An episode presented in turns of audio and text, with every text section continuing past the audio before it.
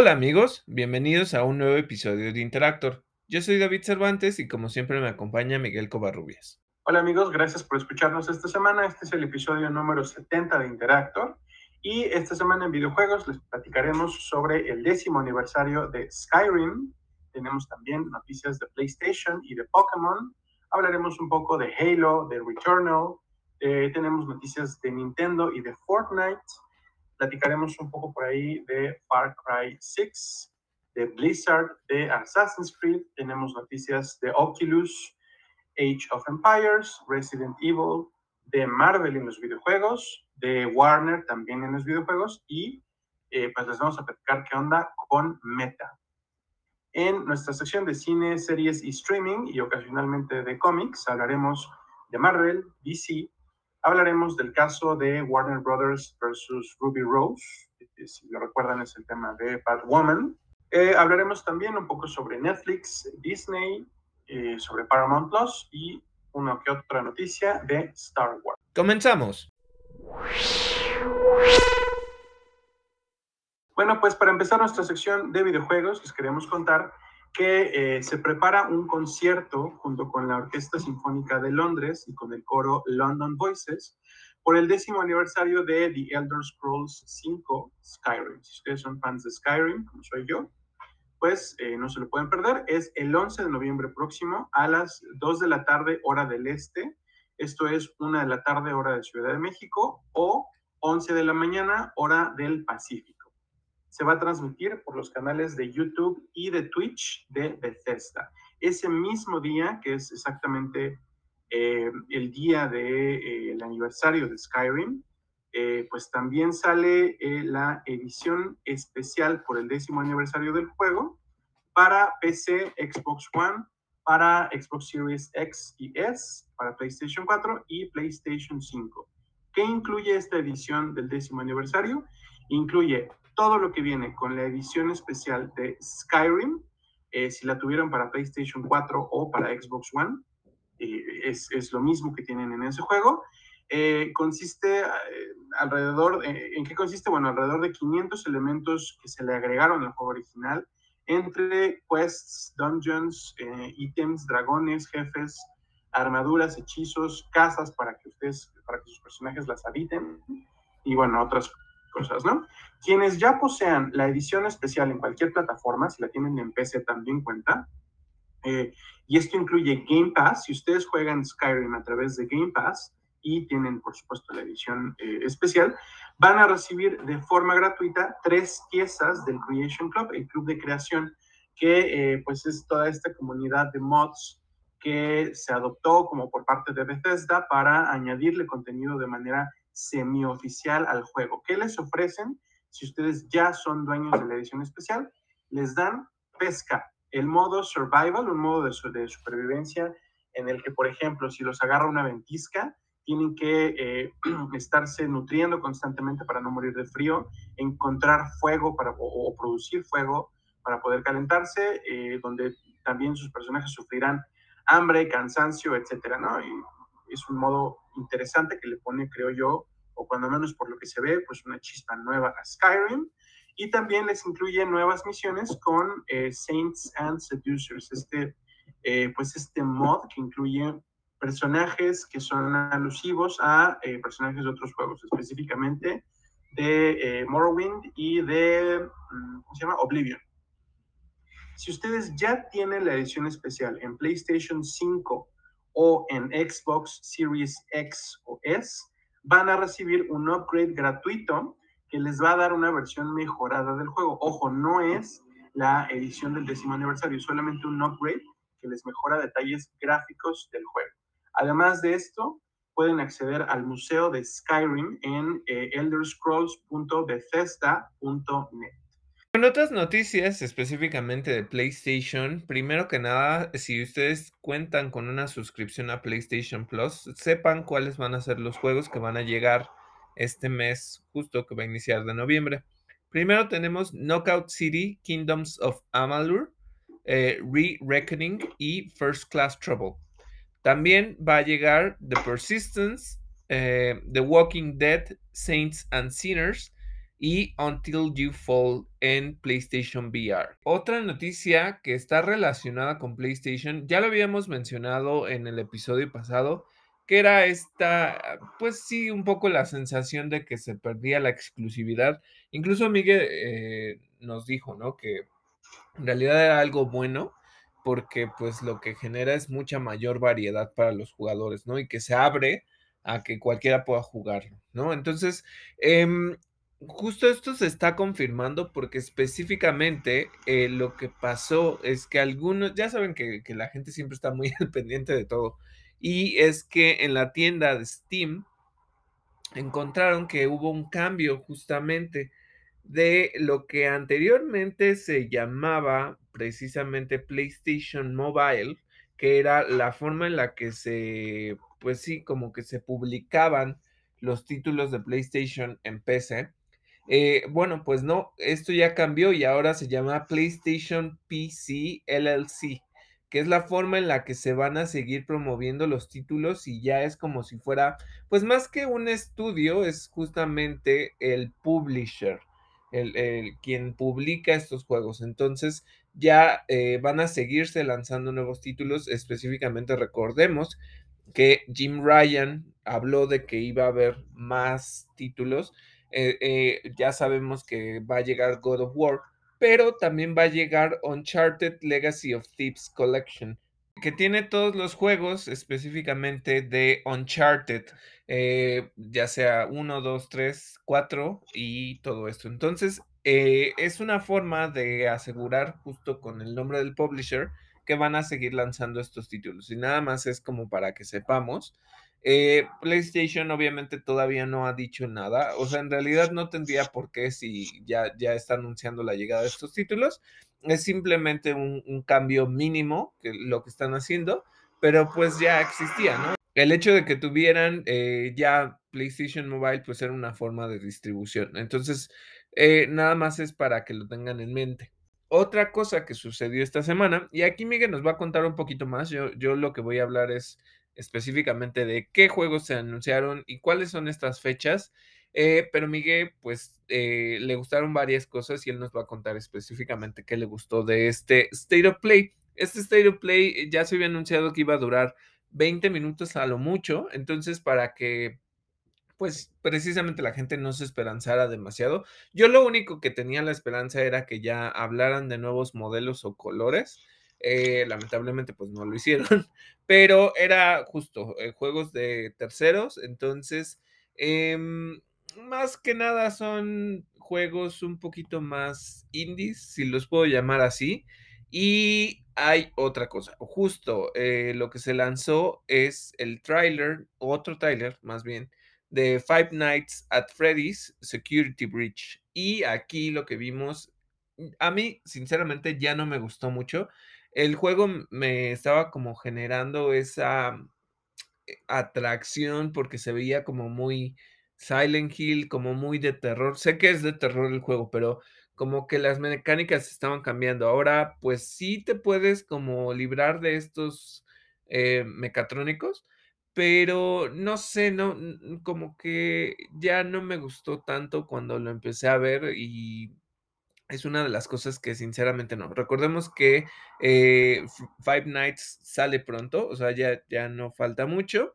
Y bueno, otra es Boxnax. Boxnax eh, va a tener un DLC que se va a llamar eh, The Isle of Big Snacks. Y estos Big Snacks, básicamente lo que son, son Boxnacks gigantes.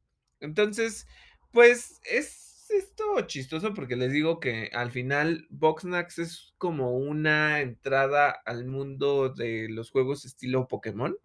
Em, eh, pues justamente, ¿no? Y tiene otras dinámicas que eh, lo hacen merecedor de atención, porque justamente lo que yo les decía es que tienes que encontrar específicamente la forma de cómo atraer esos box snacks, o en este caso a los big snacks, y eh, cómo los, los vas documentando y cómo te acercas a ellos, cómo los capturas. Entonces, tenía otras dinámicas y esto es lo, lo importante. Eh, la expansión va a salir en 2022. No hay una fecha específica, pero nada más es para que lo sepan. Otra es Deadverse, Let It Die, que sale en 2022. Otro es Star Ocean de Divine Force, es de Square Enix y es un RPG que sale en 2022.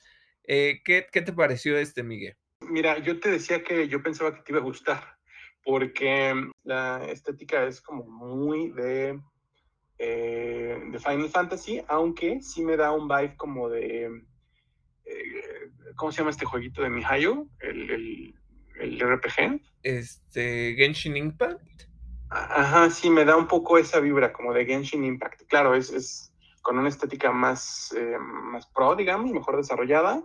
Me gusta mucho visualmente. Eh, me gusta también como todo este temita de, eh, pues ya sabes, la estética cute japonesa heroica. Eh, y, pues ya supongo que será cosa de darle, de darle un chance, una oportunidad. Creo que sí me podría gustar mucho y creo que el apartado visual es, es su fuerte, ¿no? Sí, está, está, está lindo el juego. Eh, otra cosa, y este creo que fue como la pieza central de, de, este State of Play, fue Little Devil Inside. Es un ARPG. Eh, no dieron una fecha específica de salida. Es un juego que en diseño pues sí se ve muy indie. Eh, tú vas cruzando, pero también tiene como estos segmentos de acción y eh, justo, es que es un action role playing game. Y eh, pues está bonito, está, está interesante. A mí como que se me hizo muy, muy indie, muy, muy indie, o sea, como el estilo, este, puedes ver como mapas grandes. No entendí realmente la relación con el nombre o el título de este juego, porque pues yo dije, ay, ¿de qué tratará, no? Porque incluso inician con una sección en la que un niño se acerca y le da como a este, le voy a llamar caballero, este, una carta, ¿no? Y pensé que el niño iba a ser como malo o que le iba a tener una trampa o así, pero no, es, es, otra cosa diferente. Este te, te gustó, ¿no, Miguel? ¿Qué, ¿Qué, opinaste de este título? Está muy bonito y se me hace que, eh, que pinta para estar muy divertido, sobre todo porque la estética así como de como de juguetitos cuando vas avanzando por el mapa. Eh, parecen, ¿sabes qué? Eh, había unos, unos juguetitos que tenían mis primos que, que, eran así como, como figuritas con forma de pino, de pino de, de bolos, eh, pero pintados con caritas, ¿no? Y, con eso jugaban mis primos y a mí se me hacían muy bonitos. Entonces, yo creo que, que agarraron como ese tipo de figura y ese es, ese es el tipo de estética que tienes durante los movimientos en el mapa. Ya eh, ya en el juego de acción, ya en las dinámicas de acción, si eres un monito que parece más como, pues voy a decir que, que sí parece un poco como un Lego, ¿no? Eh, no sé, eh, como más grandecito que un Lego, no, no, no sé si decir como un Playmobil, pero eh, está chistoso. Eh, dices que te parece que fue la pieza, la pieza central del State of Play, cuando menos fue el que tuvo más duración o la, la presentación más larga. me gusta, me gusta, me gusta la premisa. Y eh, pues eso me gusta, me gusta la estética, me gusta que se ve bonito y divertido. Creo que, creo que va a ser un título chistoso y muy comentado. ¿Sabes? Muy memeable incluso. A mí lo que me pareció es como si fuera esta estética, o sea, son como, como estos juguetitos pintaditos así súper chiquitos, como miniaturas. Eh, uh -huh. No sé si, digo, no necesariamente porque jugaran con ellas, y si jugaran con ellas, no importa, eh, pero se me hace como muy al estilo Polly Pocket. O sea, que eran así súper chiquitos los juguetitos y pues sí se movían así como limitadamente, ¿no? Pero en estética se ve así. Y eh, eso, y como un poquito cuadraditos. O sea, es que como el estilo, no sé si ustedes han jugado este, este título de Monument Valley. Eh, es un, juego para móviles. Eh, no cuesta tanto, pero es justo como de puzzles, como para ir conectando punto A, punto B y, e irle abriendo el camino a los personajes. En este caso es como una princesa. Pero me gustó esa estética, o sea, me recordó mucho este título y se me hace así como ese tipo de cosas que incluso son como muy como minimalistas, pero geométricas, o sea, el estilo del juego está bonito, eso es lo, lo que puedo decir de este título. Eh, pero no fue lo único que, que estuvo. También eh, otra cosa que es importante, creo que no había habido otra, otra versión eh, justo y lo que va a llegar para, para las personas que disfruten de los juegos de pelea es King of Fighters 15. Eh, la beta se va a abrir el 20 de noviembre, entonces si a ustedes les gustan todos estos títulos de pelea, ya se pueden sumar a la beta y está bastante interesante. Otra es que Death's Door, que era un juego específico que no había llegado todavía a PlayStation, va a llegar el 23 de noviembre, entonces no falta demasiado. Si ustedes quieren probar este título, ya lo van a poder hacer. Y finalmente estuvo First Class Trouble, que sale en noviembre y es un multijugador asimétrico. Bueno, de, estos títulos, fíjate que el de Five Nights a mí me daba una impresión como un poco como a ti, que, se están clavando mucho como en esta onda de, no sé, no sé cómo decirlo, me parece que le están apuntando a su público, es muy de nicho, entonces aunque es un juego de terror, pues como que no, no da para más, ¿no? Eh, luego el de Boxnack se me hace que está súper bonito, súper, que, que ha estado además súper divertido. Los Big Snacks se ven bien padres, bien bonitos. Eh, se, me hace, se me hace además eh, padre que están sacando una, una, expansión. Y qué otra cosa, ¿Qué, ¿Qué, más te digo? Sí me dan ganas de jugar de nuevo King of Fighters. Y el de First Class Trouble, yo te decía que se me hace un poco como Among Us 3000, así Among Us, pero ya eh, ya en 3D y ya como con, con, personajes humanoides y se me hace este tipo de, además de dinámica, ¿no? Porque no son, eh, ¿cómo se llaman? No son impostores, son... Hay, un término así que es algo así como personoids y pues básicamente es eso, ¿no? La dinámica es que eh, cada jugador va a ser de manera eh, aleatoria, ¿eh? Un pasajero eh, o un personoid, es decir, básicamente un impostor, un, robot que tiene la misión de sabotearles el, eh, pues el, el, vehículo en el que van o de tirarlos por las escaleras, asesinarlos, o sea, es, por eso te digo, es, es Among Us, pero se ve padre, o sea, me parece que lo que hizo, vamos a tener que pasar de la idea de que todos van a copiar a Among Us y más bien reconocer que lo que hizo Among Us fue popularizar un nuevo estilo de juego, ¿no? Sí, claro. En otras noticias les vamos a platicar, ya no son eh, exactamente de PlayStation, pero tenemos más noticias de videojuegos.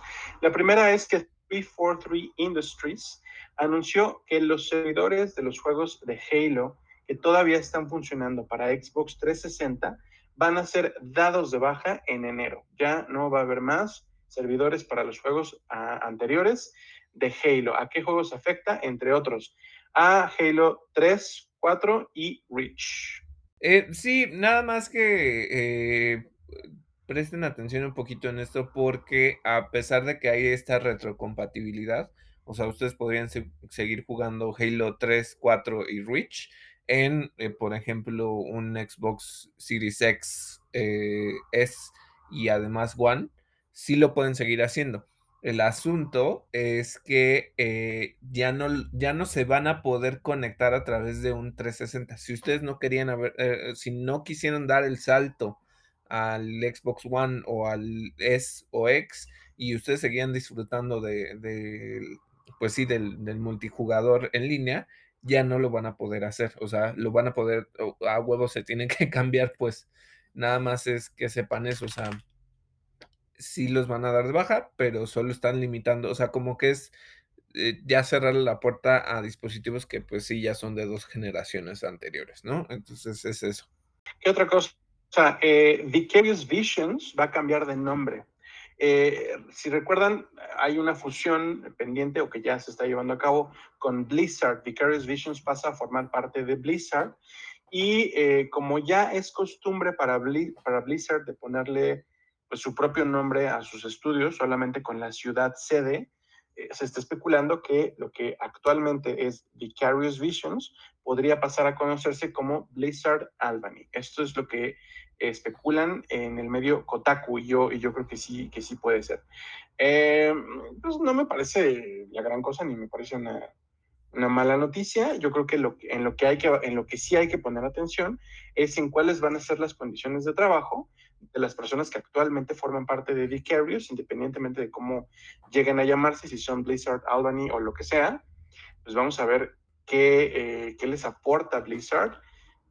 Y hay que, poner mucho el ojo aquí porque recordemos que el caso de Activision Blizzard pues, sigue, sigue vigente. Sí, y también eh, eh, precisamente Vicarious lo que se ganó es la atención de, de la gente al hacer este, el lanzamiento del, eh, del ay, Crash Bandicoot Trilogy, o sea, del, del Insane Trilogy, eh, porque ellos hicieron el, el remake de, de, los primeros tres juegos. Entonces, de ahí, pues que tengan mucho peso. Después, pues obviamente Activision. Y también hubo como cierta queja de los de los consumidores de los juegos de, de Crash y en específico de la Insane Trilogy, porque lo que estaban diciendo es que los pasaron a hacer como cosas, mm, pues un poquito como de segundo plano, en, lo, en los que ellos tenían que pulir cosas que estaba haciendo Blizzard específicamente. Entonces, ya es algo que llevan haciendo tiempo y que después de, del lanzamiento de Insane Trilogy ellos ya no tuvieron como ese protagonismo. No sé específicamente si ese cambio de nombre a llamarse Albany, pues si haga realmente algo importante. Habría que ver, ¿no? Pero pues sí, nada más que recordemos que fueron ellos los que los que hicieron este remake de la trilogía de Crash y lo hicieron muy bien. Hablando también de Blizzard, es, eh, ojo a esto, Blizzard eh, acaba de cancelar la BlizzCon 2022. Sí, tenían planeado ir, porque me parece que ya iba a ser un evento en persona, o si, pues, sencillamente tenían como expectativas puestas sobre la BlizzCon 2022, ya se canceló. ¿Por qué? Porque Blizzard lo que dice es que quiere reimaginar el futuro del evento. ¿Qué significa esto? Quién sabe, ¿no? Tendrá que ver también con el tema de que también son Activision ahora, no lo sé. Eh, pero bueno, BlizzCon 2022 se cancela. Yo creo que también se están cuidando las espaldas eh, por, por toda esta situación de las de las acusaciones por acoso y todo lo que está sucediendo dentro de Blizzard. Y si ya hay mucha gente molesta, el hecho es que a lo mejor ahí pueda haber un, un, un levantamiento. Bueno, no un levantamiento, pues una, este, una marcha o que la gente pues sí haga alguna petición o que, ¿sabes? O sea, que realmente eh, se pida voz para tratar este asunto desde los consumidores y que esto no le salga bien a, Activision, ¿no? Creo que puede, bueno, o a Blizzard en específico. Entonces, tal vez es una forma de, cuidarse y, y, no permitir que pase.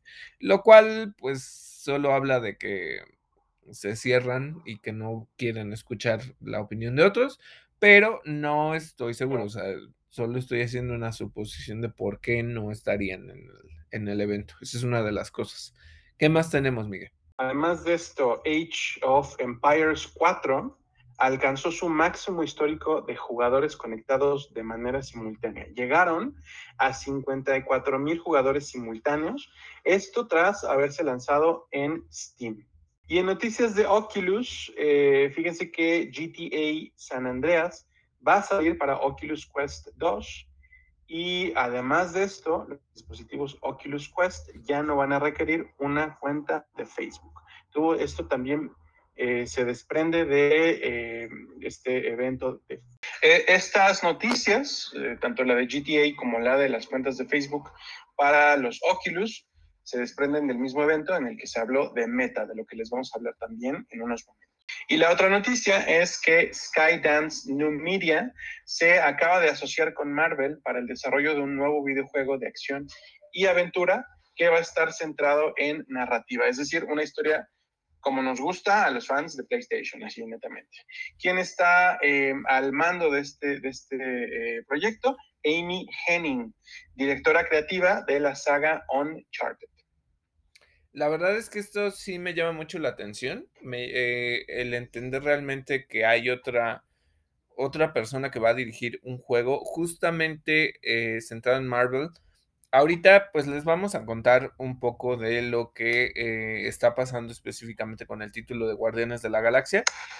Es una pequeña reseña, pero tiene muy buenas, críticas. Entonces, quizá solo es este asunto, y esto es algo que se estuvo discutiendo mucho con el lanzamiento de este título, que el asunto no era tanto que, eh, una propiedad de Marvel en realidad puede ser riquísima en lo que te puede dar en jugabilidad. El problema fue lo que hizo Crystal Dynamics, que fue querer mezclar como muchos géneros en específico, por ejemplo, em, multijugador en línea y además como cierto mundo abierto y misiones y además que, er no me acuerdo cómo decían, pero que era un un, am, ay, una actualización continua que te iba a permitir seguir jugando en en este título. Al final, eh, es esto, ¿no? O sea, la historia, pues, está ahí, es muy pequeña, no es el centro de este tipo de juegos. El crecimiento es muy frustrante, entonces tienes que estar ahí, eh, haciendo lo mismo una y otra vez para que en realidad, pues, obtengas eso que el juego te quería dar. Pero si Amy Hemming, que ya estuvo a cargo de la saga Uncharted, a mí la verdad es que los juegos de Uncharted me súper, superencantan. No soy fan de algunas cosas, como por ejemplo, eh, cubrirte en en la saga Uncharted es una cosa medio torpe.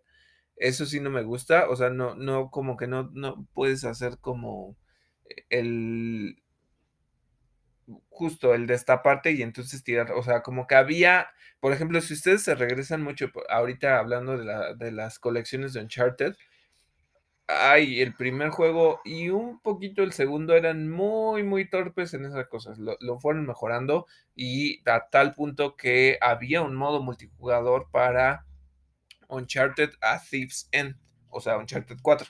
Entonces, este, el juego mejoró muchísimo y las gráficas y todo, o sea, es un universo súper, superbonito. Entonces, me gustaría ver qué qué es lo que hacen con esto. No sé específicamente de quién o por qué, eh eh, harían esta parte de Skydance New Media, eh, o sea, eh, específicamente con quién colaborarían, o si es este estudio que lo que va a hacer es venderlo a los a, pues sí, a Xbox, a a PlayStation o a PC, ¿no?, específicamente. Entonces, sí me gustaría mucho ver esto. No sé si va a estar relacionado con el universo de, este, Insomniac. No lo creo, porque Insomniac lo está haciendo por su cuenta. Ya vimos que tiene, eh, en los planes a Wolverine, ya tiene el segundo juego pensado para Marvel's Spider-Man. Entonces, eh, precisamente no creo que estén relacionados, pero el hecho es que creo que hay una buena persona que puede hacer algo importante con esta propiedad de de superhéroes. Entonces, eso es lo que a mí me llama la atención. Em, ah, sí quiero comentar algo acerca de lo que mencionaste de GTA. Antes de que hablemos específicamente de Meta, esta esta cosa del metaverso de Facebook. Mm, no sé si se quieren aprovechar justo que ya viene el lanzamiento de GTA, em, Trilogy de Definitive Edition, que es, este, justamente GTA 3, GTA San Andreas y GTA Vice City. Mm, aunque lo hicieron muy bien con esta parte de Resident Evil 4, que les digo que también tuvieron muy buenas calificaciones en cuanto a la crítica, eh no sé cómo podrías jugar GTA, o sea, salvo entender realmente cómo dispararías, eso está, o sea, pues tiene lógica ver el mapa, pero, pues, es un juego que específicamente, pues, es de de tercera persona, o sea, tú estás viendo a CJ, pero, o sea, te pondrías en lugar de CJ, ¿y cómo vas a conducir los vehículos? O sea, no sé, o sea, me causa problema, o me causa curiosidad entender realmente cómo podrían adaptarlo, o cómo lo están adaptando para para Oculus Quest. Es algo que no sé. Y ahora este asunto, si ya sabemos que ya hay este este remake, pues entonces, ¿para qué lo quieres jugar en? No sé, es que siento que sigo sintiendo que el mercado de los VR es muy limitado. y además es muy caro. Entonces, pues obviamente si tienes un VR y, ya lo gastaste, ya sea un Oculus Quest o un PlayStation VR, pues está bien, ¿no? O sea, tienes más títulos para seguir experimentando con estos dispositivos. Pero si no, pues no tiene sentido. Entonces, eso es una de las cosas que, quería comentar al respecto de las noticias que nos dio Miguel. Otra cosa de la que les quiero contar, y es que eh, ya lo habíamos mencionado, creo que esto hubo un comentario acerca, o mío, acerca de el user experience y el user interface de Pokémon Unite. Yo les decía que, por ejemplo, eh, lo que le hace falta mucho a este MOBA es que puedas comunicarte con los jugadores en, el en tiempo real. No sé necesariamente si tendrían que ponerle un micrófono, pero en tiempo real para que, o sea, digas, oye, ayúdame o todo, porque mientras te estás moviendo tienes que seleccionar con un botón qué, acciones, ¿no? Y pides refuerzos o pides atención. Eh, pero a mí no se me hace tan funcional o quizá yo estoy medio torpe para eso. Y sinceramente el hecho de que pides ayuda no siempre quiere decir que te la vayan a dar. Entonces, como que a este juego que pues básicamente te pone a jugar con otras personas que no conoces y que necesitaría un poco más de este juego en equipo, no lo tiene y es algo frustrante. Pero bueno, uno de estos aspectos que sí habíamos mencionado es precisamente que eh, no te pone si vas ganando o vas perdiendo. O sea, lo que a lo mucho que te manda es vas muy bien. O sea, eh, estás ganando, o sea, como que sí hay hints, pero no te dice, o estas pistas, para que entiendas quién va liderando pero el asunto es que ya se reveló específicamente por qué no. O sea, yo creo que Tencent dijo, ay, bueno, pues ya les voy a decir por qué no está ahí. Y eh, esto es algo que sí tiene como dinámica el juego. Cuando tú, cuando tu equipo siente que ya estás perdiendo, puedes votar para eh, salirte amistosamente y no abandonar el juego nomás porque sí. Este, entonces, justo lo que dijo Tencent es que se evita poner la puntuación para que no haya rage quit, o sea que, o sea que de plano te, te emputes porque vas perdiendo y te salgas. Em, hay algunas cosas que se me hacen padres, o sea, porque lo que debo de reconocer de Pokémon Unite es que tiene esto, por ejemplo, si una persona se sale, eh, tú le puedes dar órdenes al pues sí, al Pokémon que se quedó abandonado, eh, de que te siga o de que por su cuenta ataque o defienda un punto o, una de estas como porterías, ¿no? Entonces sí les puedes dar instrucciones, pero lo que tienes que tener es mucha atención porque justamente eh, si tú te sales de un juego, a mí me pasó una ocasión que lo que me ocurrió fue que el internet se me cayó, me botó de la sesión y me cobraron puntos por eh, pues lo que se llama juego justo. Entonces te dan monedas si eres un buen jugador, pero te, te quitan puntos si, este, si lo haces mal. Entonces, em, esto es algo que ya se está mejorando y justo lo que no quieren es que se salgan nomás porque sí. Entonces, a mí se me hace algo muy civilizado el hecho de que tengan esta parte de votar, porque cuando ya sientes que ya te ganaron, pues te, salgas, ¿no? Y que hay una dinámica muy importante que se me hace como jugar Quidditch, si jugáramos en, este mundo de Harry Potter, que básicamente cuando tú eh, atacas a Zapdos, ganas, eh, no, no sé específicamente cuántos son, eh, pero bueno, ganas como 500 puntos o algo así. Entonces, ahí es donde puedes desempatar porque a lo mejor sí están empatando de poquito en poquito, pero ya con eso te sube la puntuación. Pero bueno, o sea, está bien, o sea, se me hace algo lógico, que por lo menos tiene un sentido el por qué lo hicieron de esta manera. Otra cosa, y esto ya les había comentado el episodio pasado, que habían hecho un video muy bonito como de un explorador que se encuentra justamente como en la parte nevada de la zona de Hisui, eh, que, hablando de Pokémon Legend eh, Arceus, y eh, que al final se encontraba con tanto con Zorua como con Zoroark.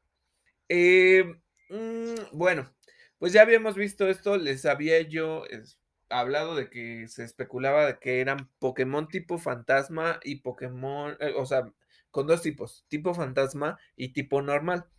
Eh, pues bueno, ya salieron las confirmaciones, ya salió el video, te, te los muestro específicamente. Hay una cosa muy creepy.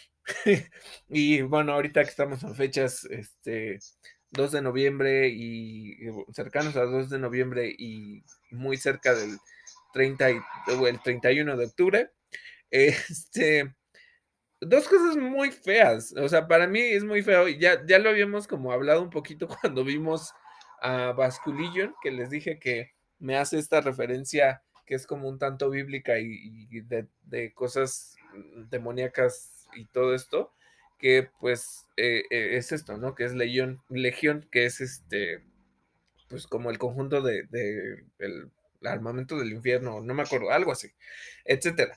El punto es que ahora estamos hablando de que más que sea creepy, es feo.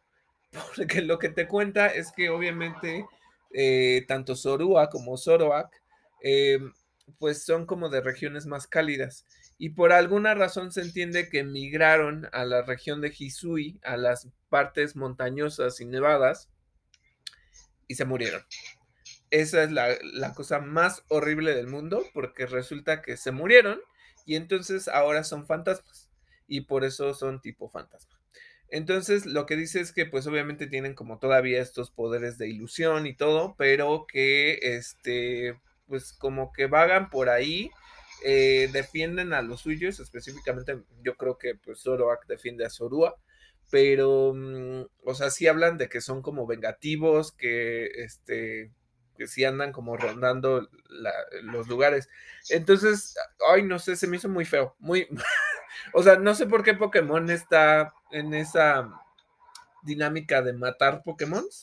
Porque, bueno, o sea, si de por sí la historia de Cubone es súper triste, que básicamente pues su mamá se muere y su mamá en teoría debería de ser este una Marowak, por lo que entiendo. Pero bueno, o sea, y el pobre este Cubone pues siempre la está extrañando y siempre la está buscando y e incluso cuando, ay, si no me equivoco, creo que medio lo tratan en Pokémon Let's Go, que hablan pues justamente de un Pokémon que está buscando a su mamá, ¿no?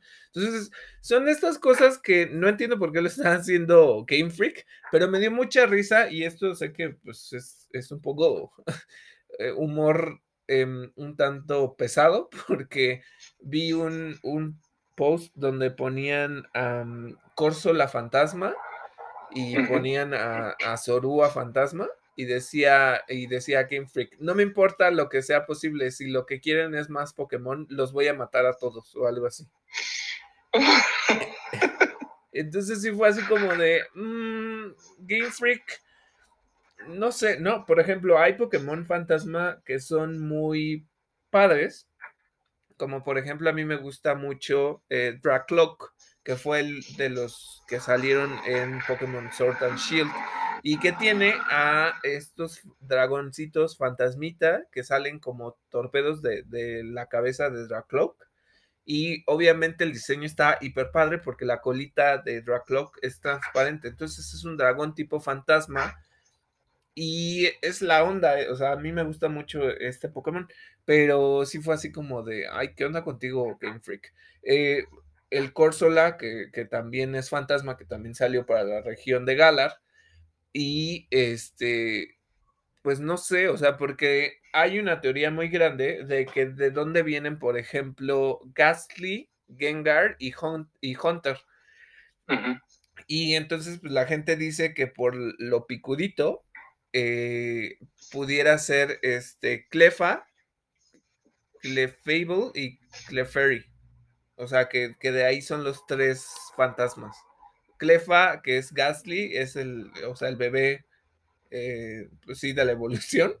Y este, y luego vienen los otros dos. Entonces, que Gengar viene de Clefable, que si, no me, si no mal recuerdo, es la última evolución. y que Hunter viene de Clefairy.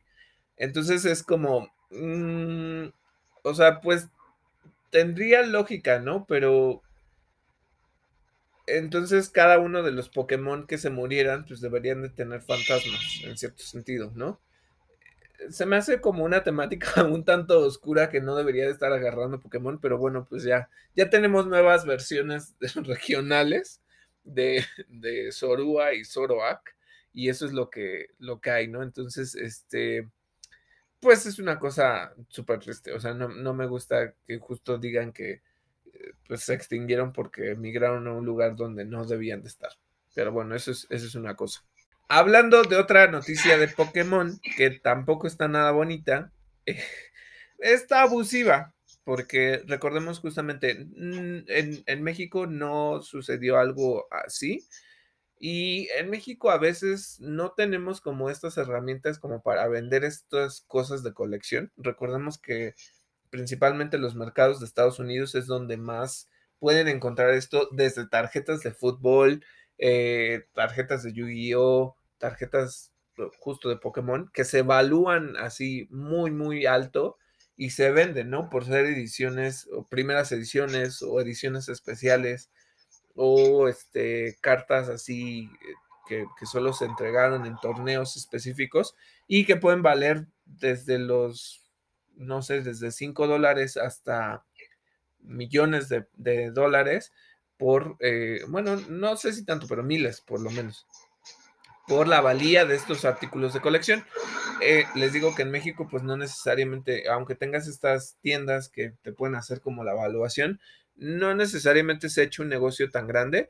Y algo que sí debería decir, por ejemplo, con, no sé si ustedes ubiquen este programa de... Em, el precio, el, precio de la historia, creo que se llamaba, ¿no? Que era de estos, ajá, de esta tienda como donde se, como el Monte de Piedad chido, porque, este, y digo, para las personas que están en México ubican que es el Monte de Piedad, que es donde ibas a empeñar tus cosas, eh, pero allá pues es una tienda justo de empeño, entonces allá sí les dan así por cosas muy cabronas. Y me acuerdo que, en específico en un capítulo dan uno de estos Charizards que salieron de la primera generación, que son estas cartas súper valiosísimas. Incluso hablando de que, eh, por ejemplo, para la Pokémon sí está celebrando sus 25 años a lo grande. Y entre esta celebración lo que hicieron fue lanzar una edición de 25 años eh, de diferentes cartas. Y entre ellas, pues te podía salir el Blastoise de la primera generación, este Blastoise clásico, eh, este Charizard y eh. Pero había un buen de cartas y podías completar el set y no te iba a, valer lo mismo en cuanto a, la evaluación que le podían dar, pero pues sí, sí, o sea, sí, mínimo si te sacabas unos cientos de dólares.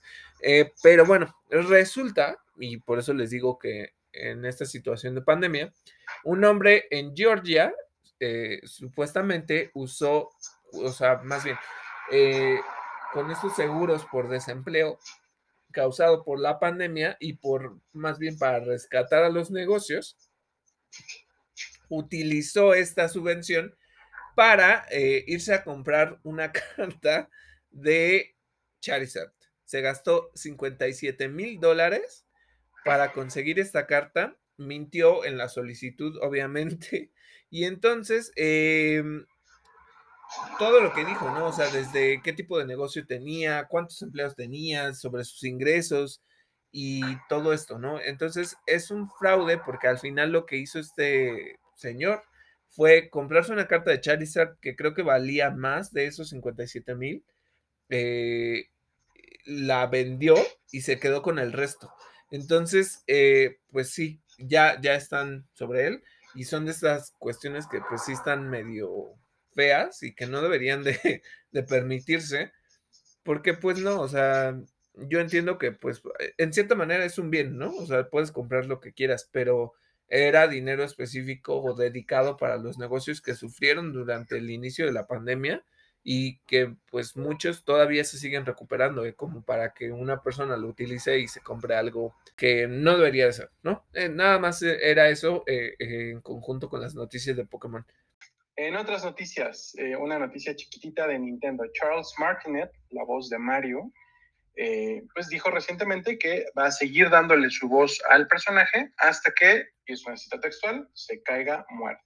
Así que tenemos Charles Martinet para rato. Otra noticia es que el juego Returnal por fin va a permitir suspender el juego. Si recuerdan una, o, si lo tienen presente o si lo han jugado, pues una de las, eh, de las cosas que habían desesperado a mucha gente era que eh, las sesiones de juego no se podían pausar. Ahorita ya se puede. Eso creo que es importante. Si les gusta, si lo juegan, cuéntenos, platíquenos cuál es su experiencia con Returnal. Recuerden que nos encuentran en redes sociales en Facebook como Interactor y en Twitter como arroba interactor-podse. Otra noticia es que ya están disponibles los outfits de Batman, eh, bueno, específicamente de The Batman Who Laughs en Fortnite. El Batman que ríe ya llegó eh, en forma de outfit o de skin a Fortnite. Y la otra noticia es que Far Cry 6 está enviando emails a eh, algunos de los jugadores que han dejado el juego la peculiaridad de estos mensajes, donde los invitan pues, a regresar al juego, es que tienen la voz, tienen una grabación con la voz de Giancarlo Esposito en su papel de Antón eh, Castillo dentro del de, el juego de Far Cry 6.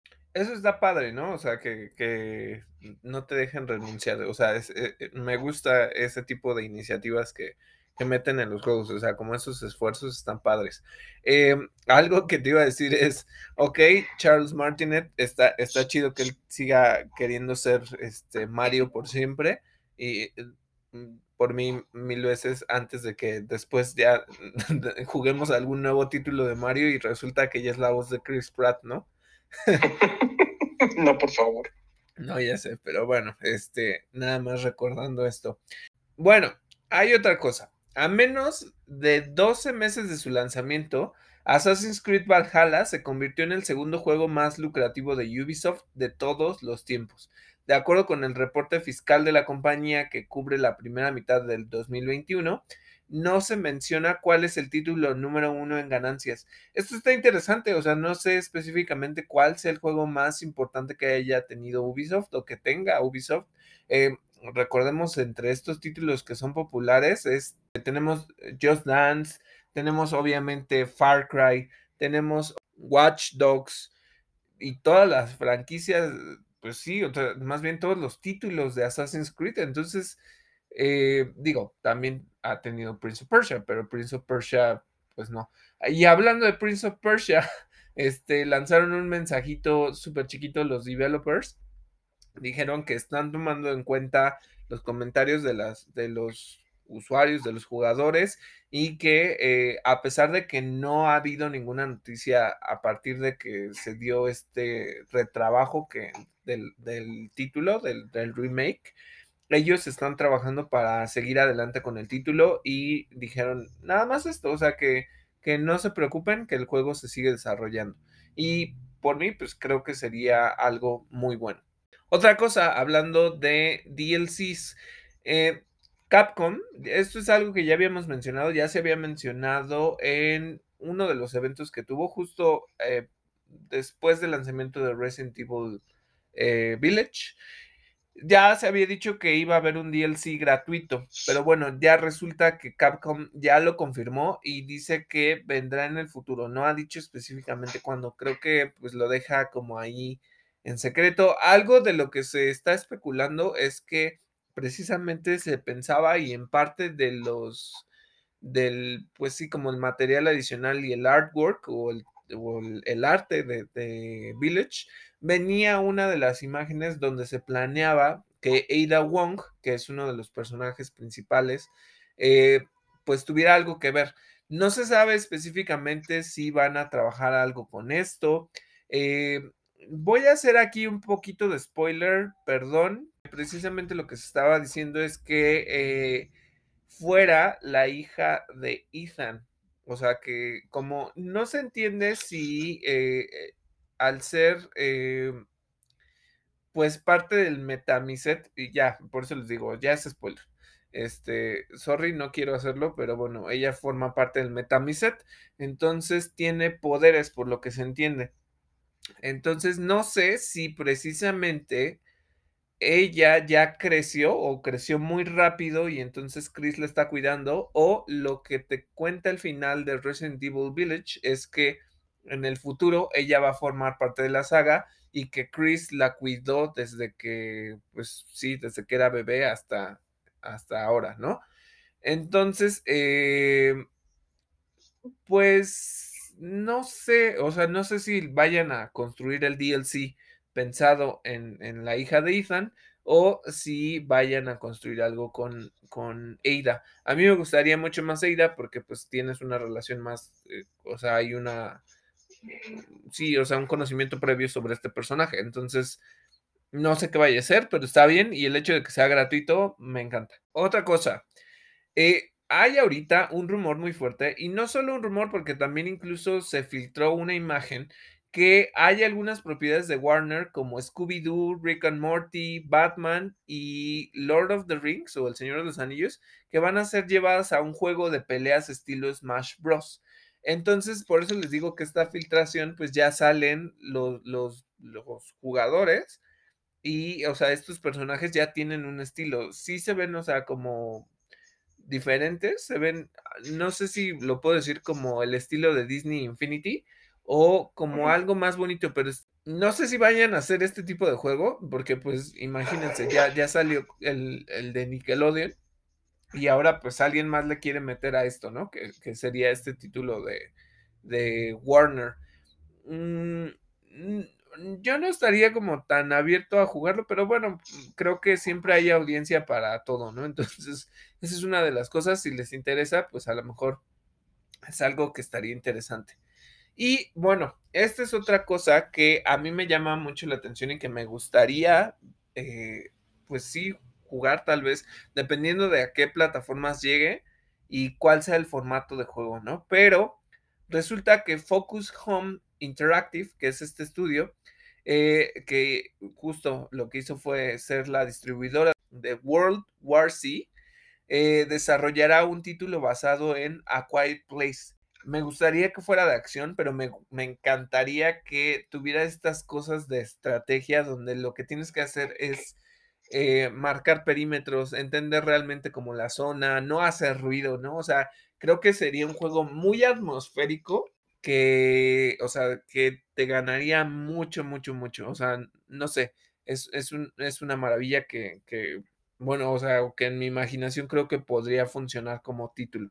Pero eh, pues no se ha dicho más, esta es una de las cosas y creo que por ahí pues tendrían algo bueno que hacer. Eh, ¿Qué más tenemos, Miguel? Algo que eh, les mencionamos al inicio de, del programa, pero había como una notita pensada en lo de Oculus. ¿Qué cosa está pasando con Facebook? Pues lo que pasa es que hubo un anuncio esta semana en el que ya por fin salió Mark Zuckerberg a decir que es todo esto del metaverso de Facebook, ¿no? Esto que sonaba como a eh, historia de cómics, ¿no? A novela de ciencia ficción, bueno, pues lo traen a la realidad.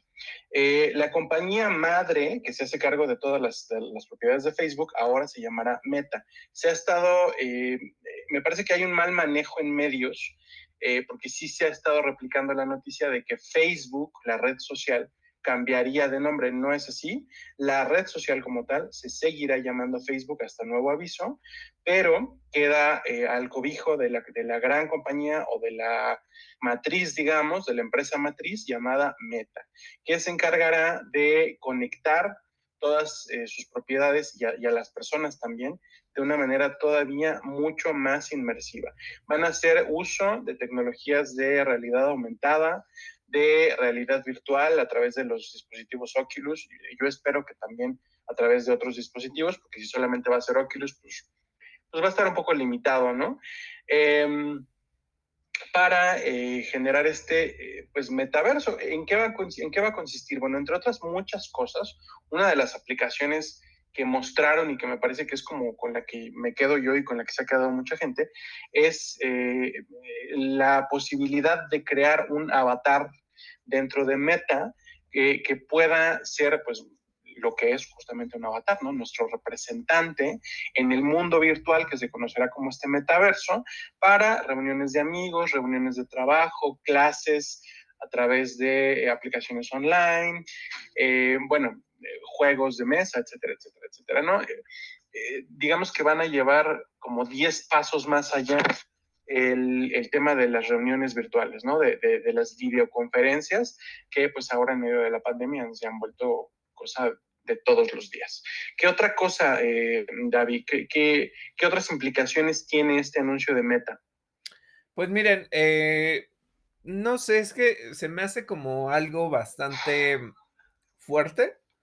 Eh, el que ya entramos como en estos territorios de ciencia ficción que no necesariamente son como tan pintorescos, ¿no? O sea, que no son eh, lo que la gente sueña.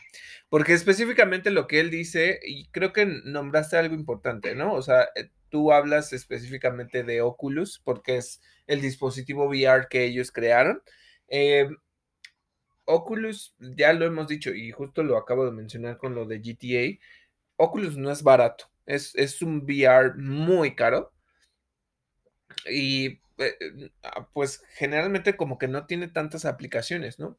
Lo que él dice es precisamente que entrarías como en este universo eh, donde lo que también podrías hacer es escanear tu ropa, escanear cosas de tu casa, eh, incluirlo como en esta cosa de, creo que él habla de Horizon, Horizon, hay Horizon World y Horizon Home y son estos lugares donde pues tú vas a ir montando como tu casa con las cosas que, quieras. Eh, todo es digital.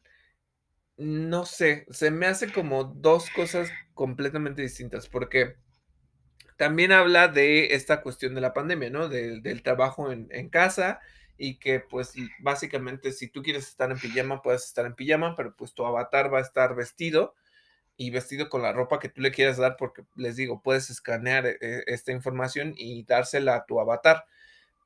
Em, él lo que dice es que básicamente es esta forma de relacionarte con otros en el mundo y entrar como a estas dinámicas para cosas de juegos, para este, hacer ejercicio incluso con otros, em, trabajar, lo cual ahí me causa como mucho problema porque no hay soluciones integradas. O sea, al final, eh, Meta lo que tendría que hacer es conseguir, eh, pues sí, el apoyo de otras marcas, Microsoft, Apple o etcétera, para que pues tú tengas a través de esto, por ejemplo, con herramientas de teletrabajo como puede ser Teams o Zoom, que tengas acceso a eso, porque él lo maneja como, ah, sí, entonces vas a tener llamadas de trabajo y también vas a manejarlo y como que con el Oculus vas a estar este, controlando todo y, todo súper este, holográfico y vas a tener presentaciones holográficas.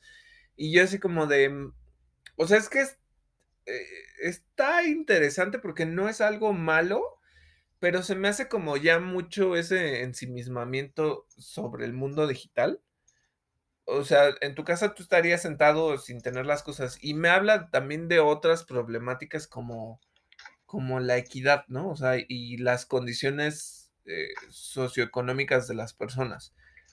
Porque uno, pues lo crearías como es algo a lo que no todos tendrían acceso. Si tú no tienes un Oculus, pues no podrías entrar, no podrías disfrutar lo mismo. Eh, que hay personas que pues con trabajos tienen, eh, eh, o sea, equipos móviles y el hecho de que, no sé, o sea, se me hace como muy complicado, o sea, me causa un conflicto existencial y un tanto moral y, y, ahora lo contextualizo con otra cosa, o sea, por ejemplo, em, si ustedes no han visto, y lo voy a poner en un contexto super geek que tiene que ver con una serie que es específicamente Supergirl, que por cierto ya va a terminar.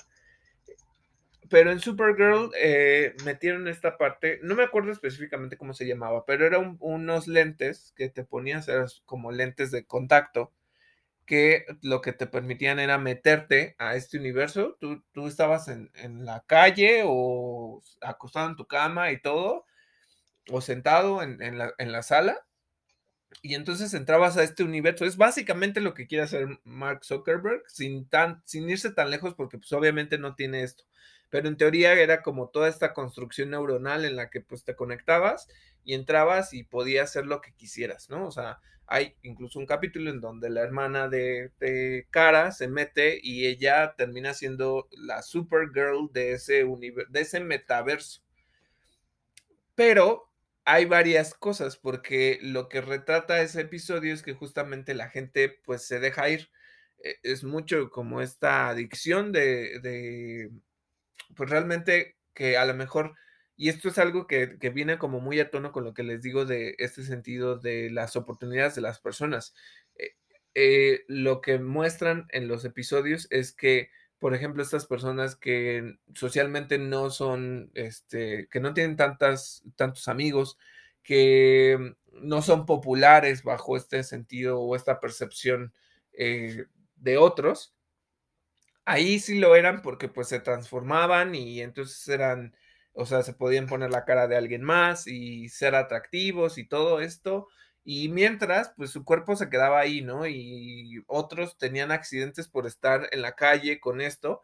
Y que no es algo que, que digamos, sea tan irreal, porque pues cuando empezó todo la, el furor de Pokémon Go, ¿cuánto, ¿cuántas cosas no pasaron que si asaltaban a la gente, que si se caían en, en los lagos, que si se caían en las fuentes? O sea, es que a mí me genera como todas estas temáticas en las que digo, ¿por qué queremos eso? O sea, ¿por qué, quería, por qué querríamos eh, tanto ensimismamiento en, en, las redes sociales? O sea, ya, ya somos muy dependientes de ellos, porque yo no puedo decir que no lo sea. Eh, buscamos entretenimiento de diferentes formas, ¿no? Y ya sea viendo los posteos, lo que están haciendo las marcas, lo que están haciendo tus amigos, el comparar tu vida a, través de las redes sociales, ¿no? O sea, que quién se ha ido a qué lugar y todo, o sea, sí han sido al final herramientas de conexión y él, y, de lo que habla Mark Zuckerberg es específicamente de conectar con, con otras personas en el mundo a través de esta cosa, pero no sé, no se me causa como mucho conflicto. Eh, creo que se piensa, el metaverso en, en, el imaginario colectivo se piensa como, como lo que nos presentaba la película Ready Player One.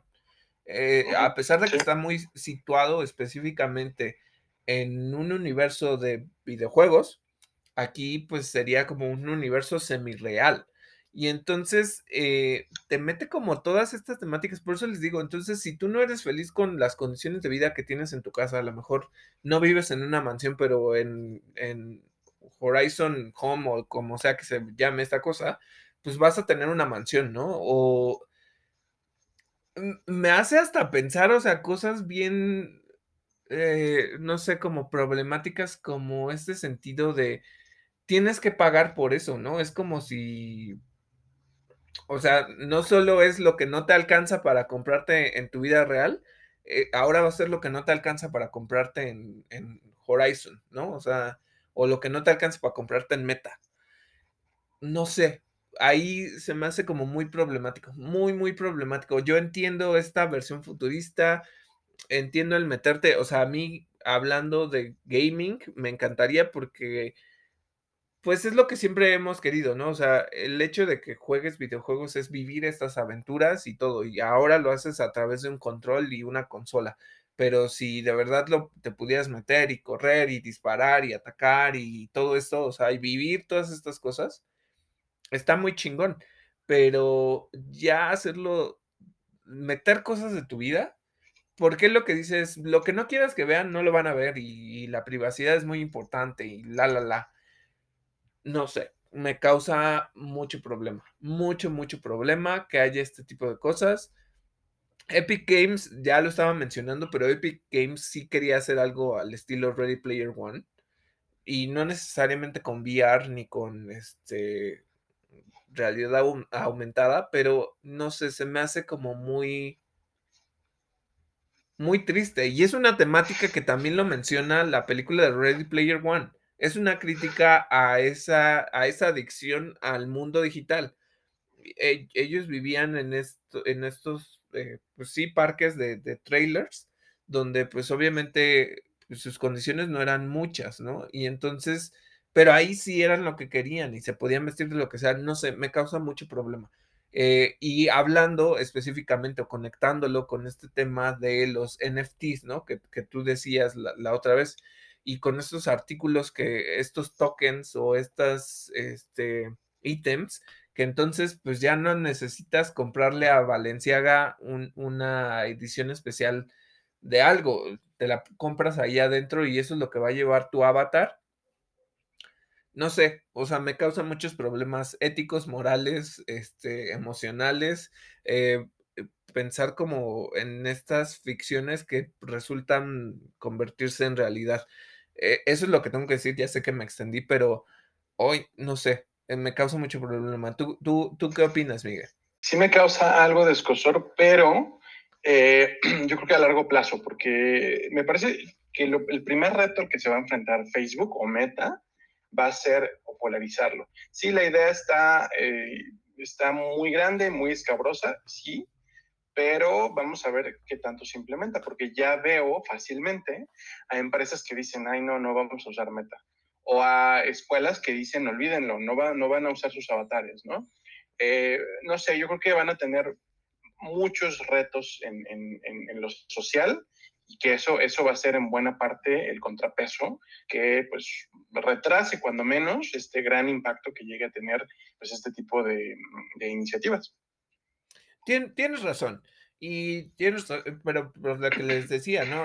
Al, final, por ejemplo, hablando a nivel trabajo, pues no, no todos, o sea, ya lo estamos viendo que algunas empresas pues ya regresaron a lo presencial, ¿no?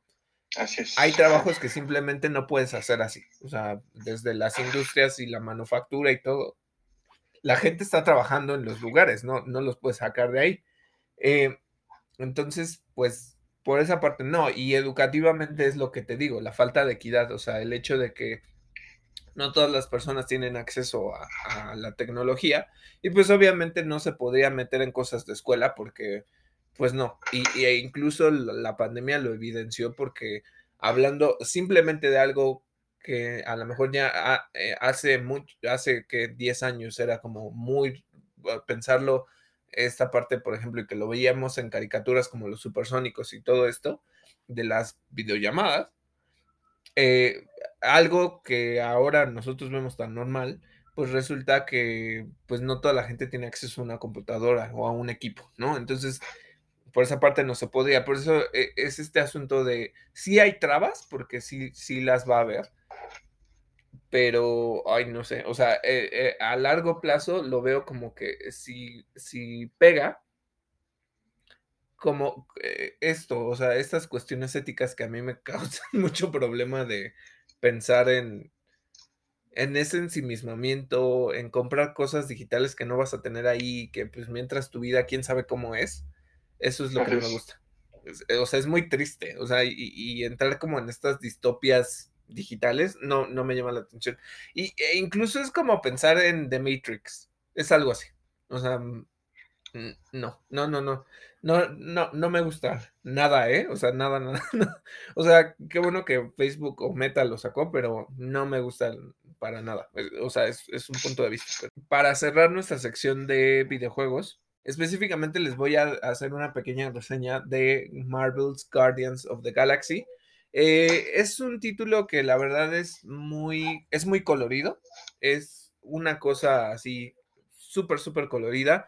Ves estos mundos que tienen como este diseño muy estrambótico, o sea, como muy raro. Em, es una historia que realmente eh, te cuenta como algo nuevo de, de, los personajes de Marvel que ya existen, pero es una historia diferente, ¿no? Em, es un juego que justamente está centrado en la conexión que tienen los guardianes y hay muchísimas escenas donde justo lo que tienes que hacer es escuchar el diálogo entre los personajes. Hablan mucho, o sea, algo que pues, se está reconociendo es que es un juego en el que no hay como tanta esta pesadumbre de estar leyendo, pero pues tienes que estar escuchando a los guardianes porque oyes la relación que existe entre cada uno de ellos.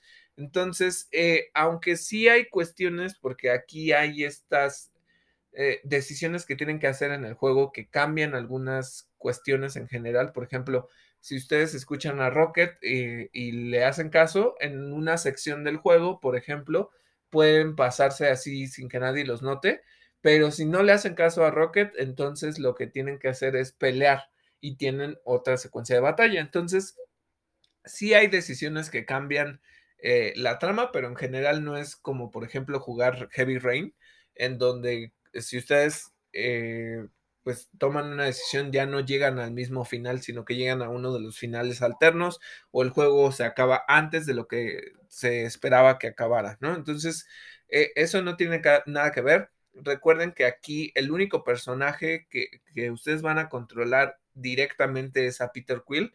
Eh, se van liberando como todos estos perks que les van a ir ayudando, o sea, como estos beneficios. Eh, es un juego pues entretenido y que no tiene nada que ver con lo que hizo mal y justo lo mencionábamos hace rato Crystal Dynamics con el juego de Avengers. Al contrario, aquí es un juego que es en cierta forma más lineal, no es un mundo abierto, pero se siente bien porque es una historia, es un juego más bien centrado en una narrativa. Y entonces lo que tienen que hacer es justo ir llegando a esos puntos en la historia que va completando como todo, ¿no? Entonces eso está padre.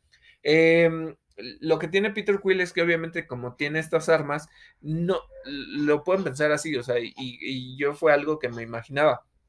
Las armas pues no van a ser lo más poderosos, ¿no? Estos blasters que tiene, eh, pero conforme va progresando el juego, por ahí de unas horas, les empiezan a soltar, eh, son armas elementales, entonces tienen este pues hielo, fuego, electricidad.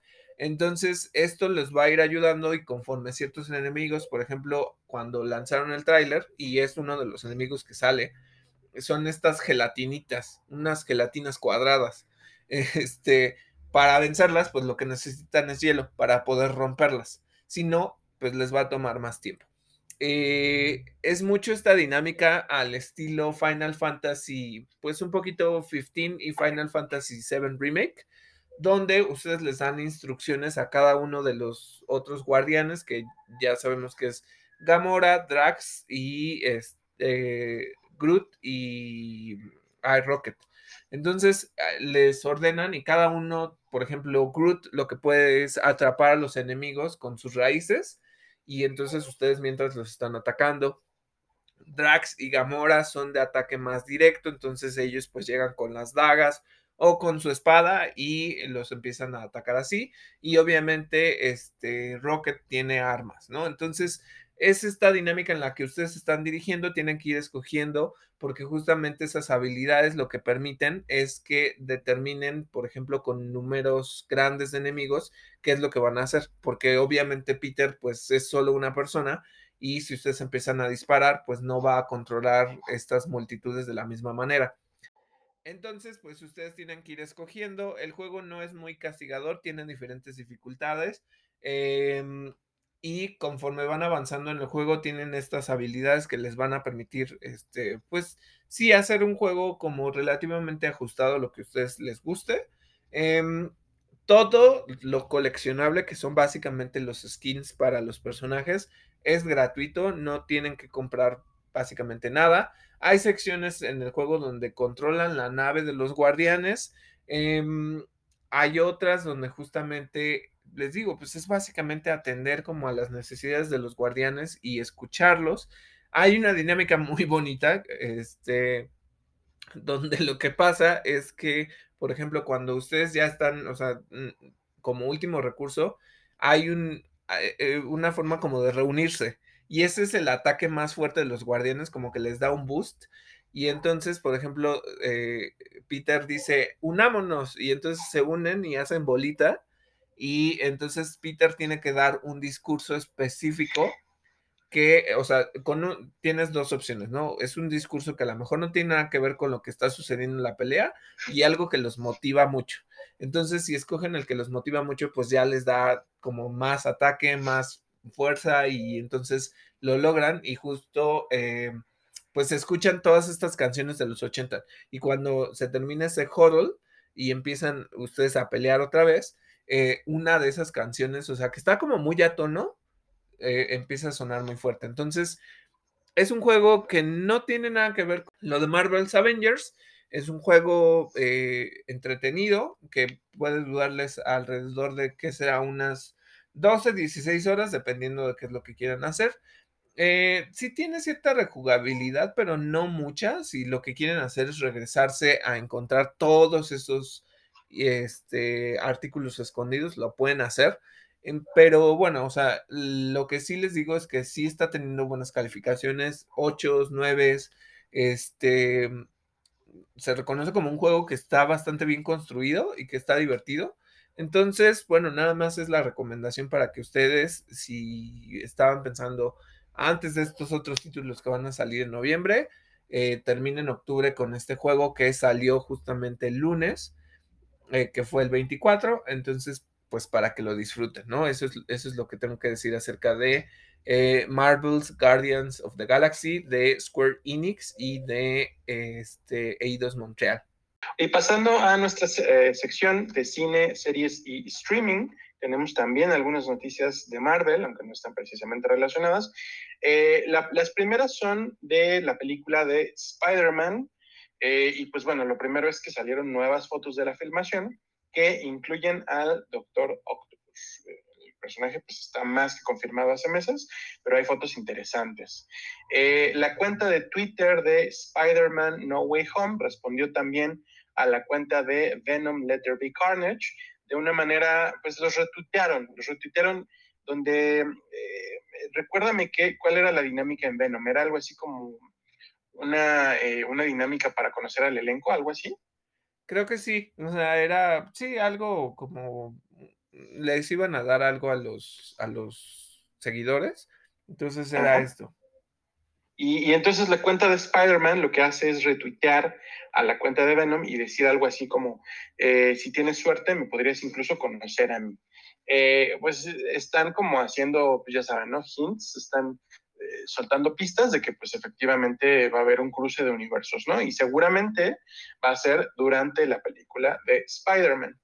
Otra cosa es eh, que los creadores de la película, de, esta misma, de Spider-Man eh, No Way Home, la describen, pues dicen netamente que es Spider-Man Endgame, que, que, es la mejor forma de describirla. La escala de la película, las expectativas que está causando.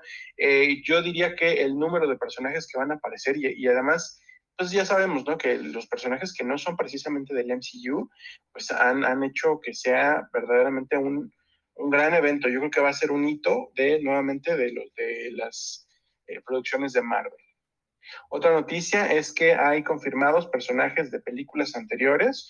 Uno es de The Amazing Spider-Man, es decir, de las películas con Andrew Garfield, y, otro que viene de Spider-Man 3, yo creo que es Sandman. Eh, y bueno, confirmados supuestamente porque también son fotos filtradas, fotos del rodaje que se están filtrando. Otra cosa es que Tom Holland y pues dijo también recientemente que él hizo un pitch para Marvel eh, sobre cómo él pensaba que Spider-Man podía unirse al Venomverse, al universo de Venom. Este universo de Sony, de Sony Marvel, que hace poquito les dijimos cuál era el título de este universo, al parecer nadie se lo ha aprendido, ¿no? He visto notas incluso diciendo que pues eh, preguntando, ¿tú te acuerdas del nombre del universo Marvel de Sony? Nosotros tampoco. Eh, yo creo que es una movida que no les salió, yo creo que sobre todo porque no se fueron por lo simple, ¿no? Estaba un poco como complicado. Eh, no sé, seguro lo vuelvo a ver y resulta que no está complicado, pero no está pegajoso. bueno, el punto es que Tom Holland tenía sus propias ideas y la, y la iniciativa, además, de cómo unir a Spider-Man y a Venom. Pero eso sí, en el universo de Sony. Esto está curioso.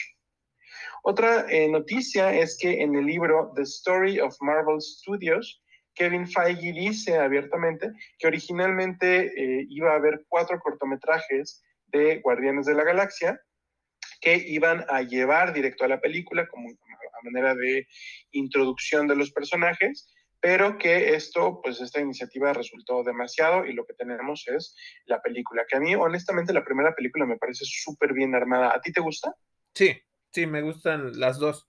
Em, pues al final, por ejemplo, lo que les digo es que a mucha gente no le gustó la 2 porque resulta que es una historia familiar muy, muy, muy centrada en, en los guardianes y que no tiene como tanto este peso en el MCU.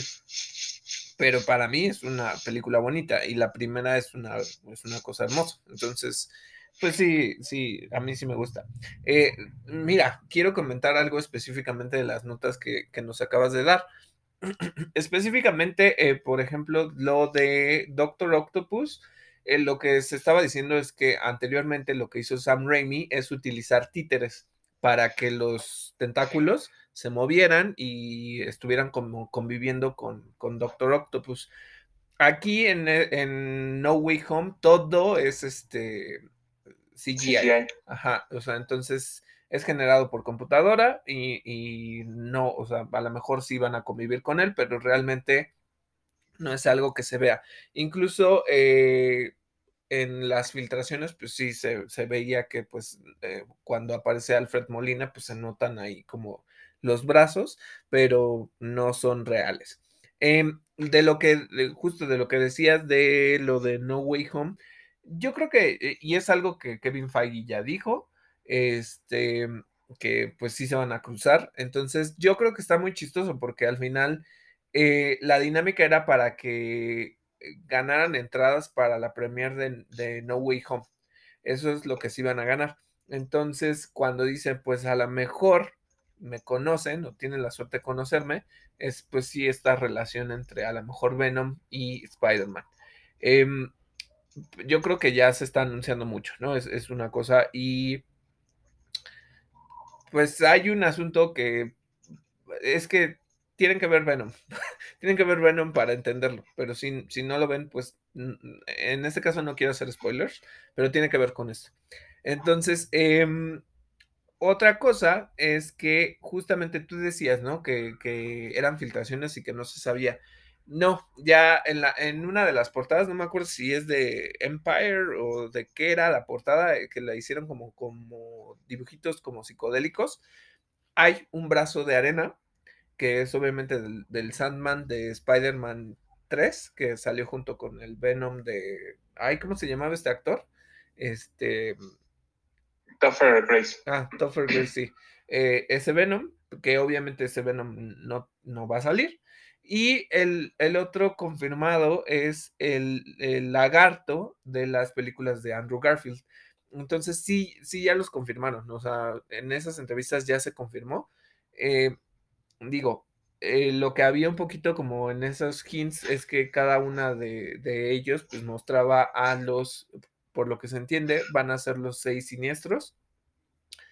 Eh, y el hecho de lo que mencionas, ¿no? De que si esto se va a sentir como un endgame, era por lo que les decía, que, básicamente es como si fuera el final de la trilogía de Spider-Man.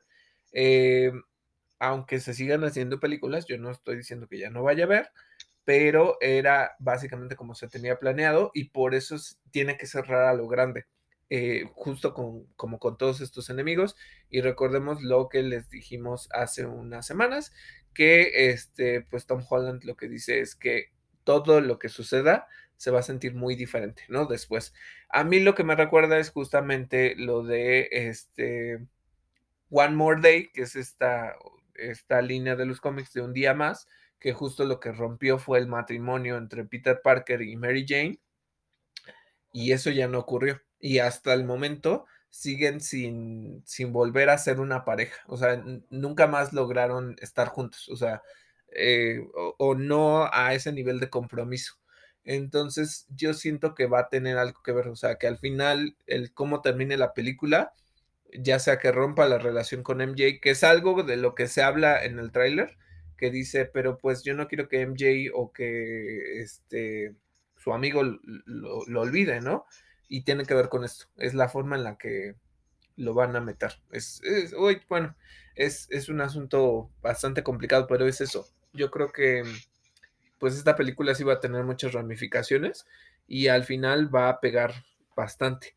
Y esto como aviso, o sea, la próxima semana, bueno, e, es, a lo mejor es un aviso demasiado adelantado, pero la próxima semana este sí quiero ver Eternals y en algún momento pues habrá una reseña sin spoilers porque lo que no quiero es este, obligarlos a que vayan al cine ni nada, y digo no porque tenga ese poder, pero, pero pues para que sepan que solo se va a mencionar este, cuestiones generales de la película, si está buena o no, y ya. Pasando a otras noticias. Em, bueno, pues ya hubo un sneak peek del cómic del pingüino que está haciendo Danny DeVito, que formará parte de, Gotham City Villains Anniversary Giant Number One. Este, esta portada pues está, está, está bastante padre, tiene al pingüino, eh, creo que tiene a Red Hood, em, pero esta versión justo, la versión de la que nace uno de los guasones que es Red Hood. O sea, cuando tiene ese casco rojo, se cae en el químico y se convierte en el guasón. Eh, está el sombrero loco, está Poison Ivy, está Rush al Ghul, está este, también, eh, ay, creo que Talia y el espantapájaros. Entonces, eh, Danny DeVito también ya estuvo publicando a través de, sus redes que pues daba como el agradecimiento por esa oportunidad y todo esto, ¿no? Otra cosa de Warner Brothers TV, recuerdan lo que dijimos de Dougray, Scott, que es el que hace el papá de... Eh, em, ay, se me fue de Kate Kane. De Batwoman. Ajá, de Batwoman.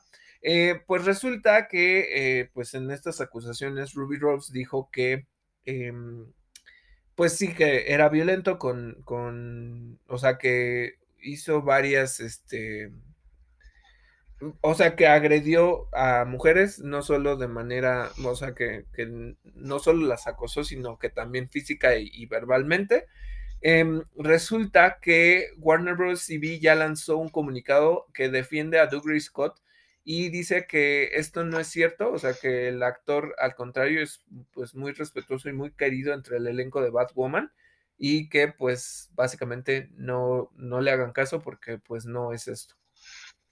De nuevo, yo creo que es un asunto en el que se tiene que prestar atención y entender realmente qué es lo que está pasando para saber si sí hay un, un asunto de violencias, ¿no? Entonces, bueno, esa es una cosa. Eh, en entrevista con Illuminati, eh, Hiram García, productor de Black Adam, habló de su interés en adaptar otros personajes como eh, Spectre o el Espectro. Son de estas propiedades que son como muy raras, ¿sabes? Em, yo lo voy a decir así. Se entiende, eh, o sea, son como de estos personajes que tienen un peso gigantesco, igual que, el, que lo ha tenido Doctor Fate, y precisamente como que son difíciles de explicar. El espectro, pues al final ha cambiado cosas, por ejemplo, en Brightest Day, Blackest Night, eh, Darkest Night, este, o es Blackest, no me acuerdo. Eh, bueno, el asunto es que eh, pues resuelve como esto. También se ha metido en crisis en tierras infinitas. Y entonces, pues es que es una entidad bastante poderosa. pero no sé cómo lo tomarían en específico en una película. y por ejemplo, en, en, el crossover del Arrowverse, eh, al final, y digo, esto ya no es spoiler, si no lo han visto, pues ya lleva como algunos años que salió este, este crossover. Eh, al final, Oliver Queen, después de su muerte, se convierte en eh, el espectro. Entonces, él tiene ese rol, como lo tuvo en los cómics, de darle una oportunidad a los héroes para remediar esta situación con el antimonitor y que el, universo, porque nada más se regresa a Tierra Prime, regresara a, a, cierta normalidad, porque después lo que resultó es que todas las tierras están unidas, entonces pues esa es una de las cosas. Y bueno, eh, a pesar de que eh, hubo el DC Fandom, pues esto no se había revelado. Yo creo que estaban como en este proceso de casting. Eh, se mencionó un poquito de qué es lo que quieren hacer con la película de, Bat, de Batgirl, pero resulta que Brendan Fraser se une al cast como Firefly.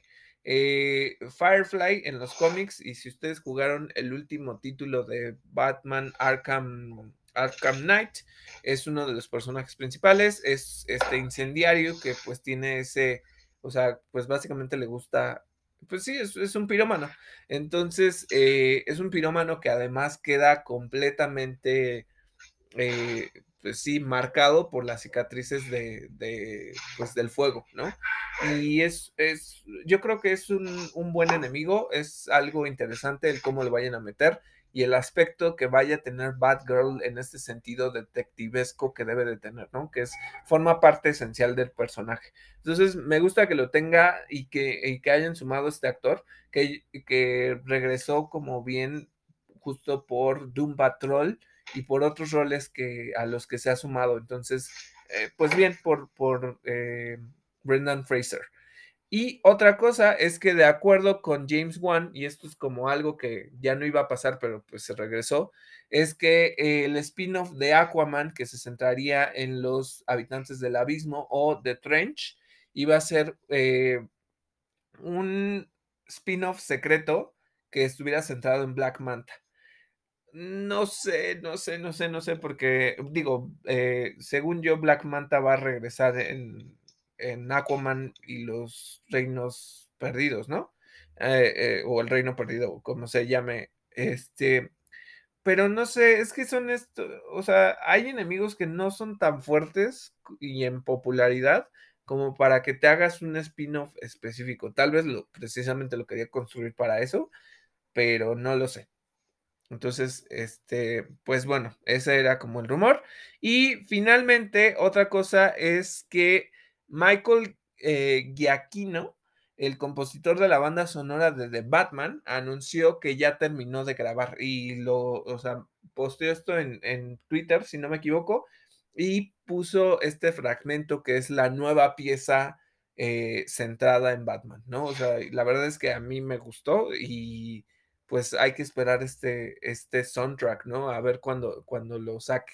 Eh, pues esas son como las noticias de, eh, de DC. ¿Qué más tenemos, Miguel? Además de esto, eh, ah, pues hay una pequeña noticia de, eh, de, Star Wars y es que Andy Serkis se une oficialmente al elenco de Andor. Ya veremos en qué personaje, en qué papel, pero pues va creciendo el elenco y fíjate que no es de las que yo espero mucho, pero como sí me gusta su personaje y como sí me gusta Rogue One, pues como que digo, bueno, igual y me sorprende, ¿no? Pero bueno, yo aquí quiero hacer una pregunta, porque, bueno, quisiera entenderlo, porque hay algún, uno es como el arraigo de algunas personas, porque justamente pues es el primer, este, actor mexicano que se suma a pues una propiedad tan grande como es Star Wars, ¿no? Eh, eh, específicamente hablando del mundo de Star Wars. Y que pues les agrada Andor porque es Diego Luna. A mí el personaje me da muy, muy igual, ¿eh? O sea, como que es como de, ah, qué bueno que está ahí. Este, pues, su serie, sinceramente, no me interesa. Pero es que no, o sea, como que no. Y, e incluso también se los diría con la de Boba Fett. Y creo que ya lo he mencionado, o sea, como que es de, ah, ok Boba Fett, o sea, entiendo la popularidad de Boba Fett, porque este sí era como de esos personajes que se volvieron leyenda y que en realidad no tenían como tanto lore y que poco a poco se le fue construyendo, ¿no? Y que también Filoni ayudó con esto. Pero, em, no sé, o sea, a mí, bueno, ¿a ti qué te, qué te agrada del personaje de Andor o por qué dices que sí sientes que en esta serie pues va a tener como bien ese espacio? Porque al menos durante la primera mitad de Rogue One, antes de que como que ay caiga en el bueno, sí, vamos todos a ser buenos, es este espía rebelde que presenta mucho los claroscuros de la guerra. Eh, generalmente Star Wars es bastante maniqueísta en mostrarte que estos son los buenos, estos son los malos y se acabó, ¿no? Pero, pero Andor, eh, pues como que navega en los grises y eso siempre me ha gustado. Esta idea de que Diego Luna encarne a un personaje que es moralmente cuestionable, pero que está del lado de la rebelión, se me hace súper interesante. Me gusta muchísimo el personaje de K2SO. Eh, supongo, creo que sí, sí lo vamos a, volver a ver. Además, es, eh, está ambientada en la época de Kenobi, así que seguramente esta va a ser la serie que cruce con la producción de Kenobi, así como la de Ahsoka se supone que cruzará con eh, The Mandalorian y con el libro de Boba Fett, paulatinamente con la de Rangers of the New Republic, pero básicamente por eso, porque creo que creo que me late la idea o me late la premisa de un personaje, pues entre comillas, bueno, pero que mm, no lo es tanto. Ok. Bueno, y además de eso tenemos oh, algunas noticias de Netflix. El, eh, bueno, salió un tráiler de eh, Dota Dragon's Blood, el libro 2, es decir, la temporada 2, que estrena en enero. Visualmente se ve muy padre. Yo no terminé de ver la primera. Eh, la verdad es que no sé si no me atrapó. Es que sí está padre, pero creo que me aburrió un poco. Entonces, bueno, le voy a dar una segunda oportunidad porque sí, este tráiler dije, bueno, pues se ve, se ve cool entonces igual y me la vuelvo a dar. Otra cosa y otro tráiler que salió es eh, el tráiler oficial, ahora sí, ya no, eh, ya no es teaser, de Cowboy Bebop, esta serie live action. La verdad es que se ve padrísima, se ve increíble. Yo no sabía que sale Tamara Tuñé. Si ustedes son fans de La Ley y el Orden, Unidad de Víctimas Especiales, pues Tamara Tuñé era, eh, ¿cómo se llamaba su personaje? no me acuerdo. Era esta eh, doctora forense, esta médico forense que siempre estaba como al apoyo de la unidad, pero bueno, Tamara Tonier sale también en Cowboy Bebop, se ve súper, súper, súper padre.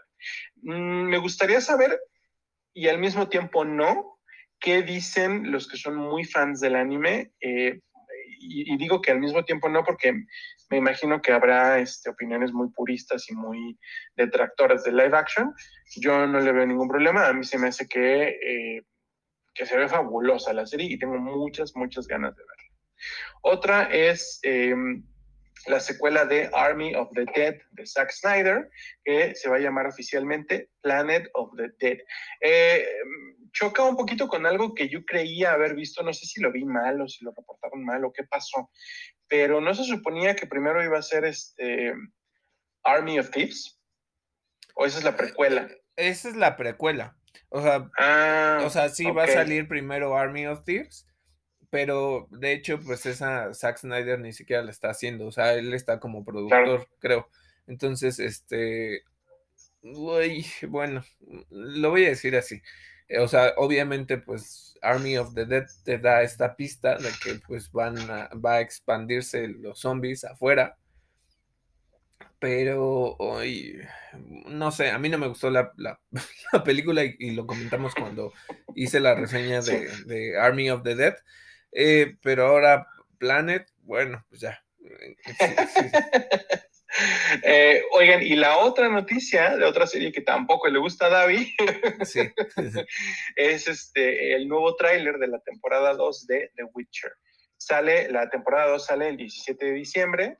Una cosa es que en, los pósters de, esta, de la temporada, lo que está saliendo es eh, Fringilla ya en acción, Fringilla ya con, con pues, armadura como en entrenamiento, ¿no? Eso va a estar interesante. ¿Qué otra cosa, David? ¿Qué más hay?